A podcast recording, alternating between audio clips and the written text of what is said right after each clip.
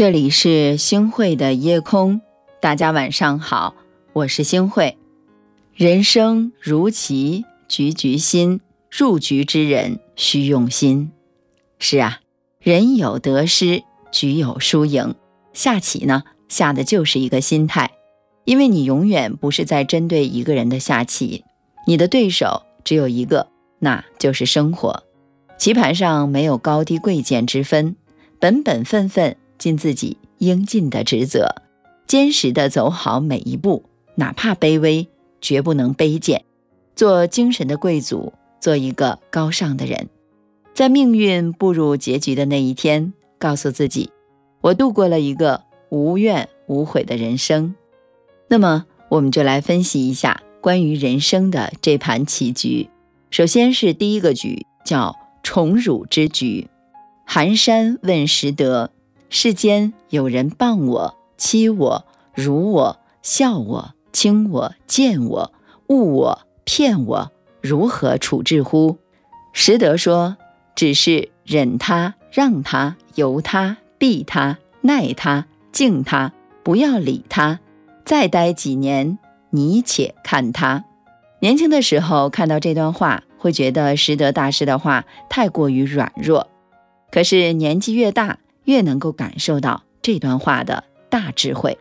你和别人争执某个话题，你争输了，很丢面子，生气又伤身；你争赢了，看似高兴，实际上呢是失去了一个朋友，甚至埋下了祸根，最终还是输了。我们要记得一句话：不与俗人争利，不与闲人争气。那第二个，这人生之局。叫得失之局，不知道大家有没有听过这样的一个故事？说沙漠里啊，有一个人提着一个袋子，边走边捡东西，一路上捡到了很多的金子、宝石，可袋子呢却越来越重，最终啊，他累倒了。绿洲就在不远的地方，可是他呢，已经没有力气再走过去了。其实很多时候，生活就像一个袋子。装的越多，你背负的就越重。学会放下一些不必要的东西，不要过多的在乎得和失，一切随缘，顺其自然，这样呢才能保持一颗平常心。好，接下来我们再来分析这第三个局，叫贫富之局。不知道大家有没有听过这样的一个非常有趣的寓言故事？说上帝呀有一架天平秤，专来称人品的重量。一个穷汉过来，光着身子跳上天平，重量大大超过砝码。上帝称赞他说：“好，是上品。”那一个富翁呢，也走了过来，他害怕自己呀不够重量，会被列为下品，就在腰上绕了一条很厚的金腰带，信心满满的走上了天平去称。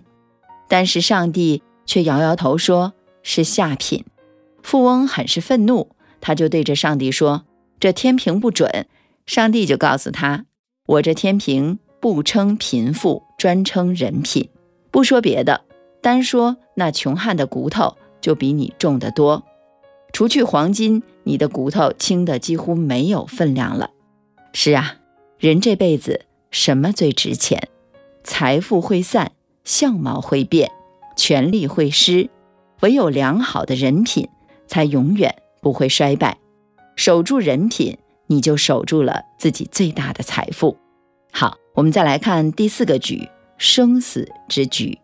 我记得张小娴说过，死亡和爱情一样，都是很霸道的。失眠、疾病、衰老，这些死亡的先驱们，常常是列队前进，来势汹汹。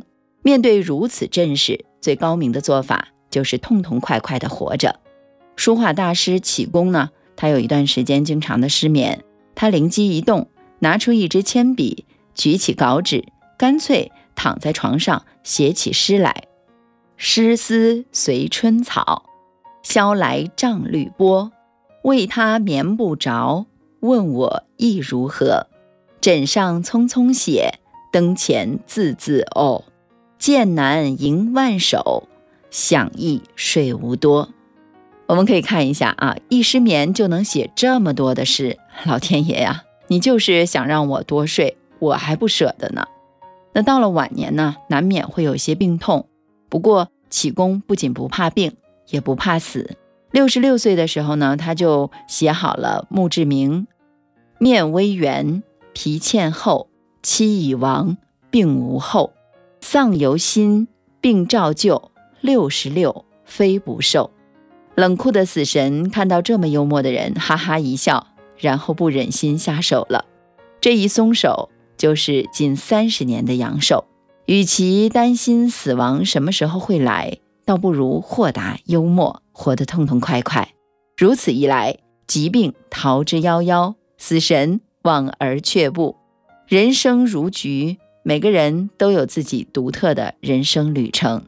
只要心中达观，从不轻易放弃，属于你的芳华终会绽开。最后呢，奉上启功先生的一首诗，想要送给大家：何必牢骚满腹，自遣有方为笑乐。人生难得是糊涂，多目金刚怒，双眉弥勒开。真正读懂这首诗的人，我相信一定会笑口常开的。小时候的民居楼，冒得那多冷。外地人为了看大桥，才来到汉阳门。汉阳门的人都可以坐船过汉口。汉阳门的花园。属于我们这些居家的人。冬天腊梅花，夏天石榴花，晴天都是人，雨天都是啊。冬天腊梅花，夏天石榴花。感谢您收听今天的夜空。如果您特别喜欢的话，那就分享吧。您还可以在文末点一个再看，让我知道。晚安，好梦。现在的民居楼，每天都人挨人。外地人去了户部巷，就来到汉阳门。车子多，人也多，满街放的流行歌。只有汉阳门的花园，还属于我们这些人。冬天腊梅花，夏天石榴花，晴天都是人。雨天都是啊，冬天腊梅花，夏天石榴花，过楼的看风景，居家的卖清茶。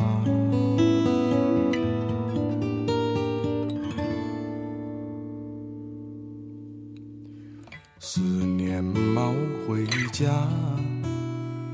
天天都想家家，家家也每天在等到我哪一天能回家。吊子味的藕汤总是留到我一大碗，吃了饭就在花园里头等他的外甥啊。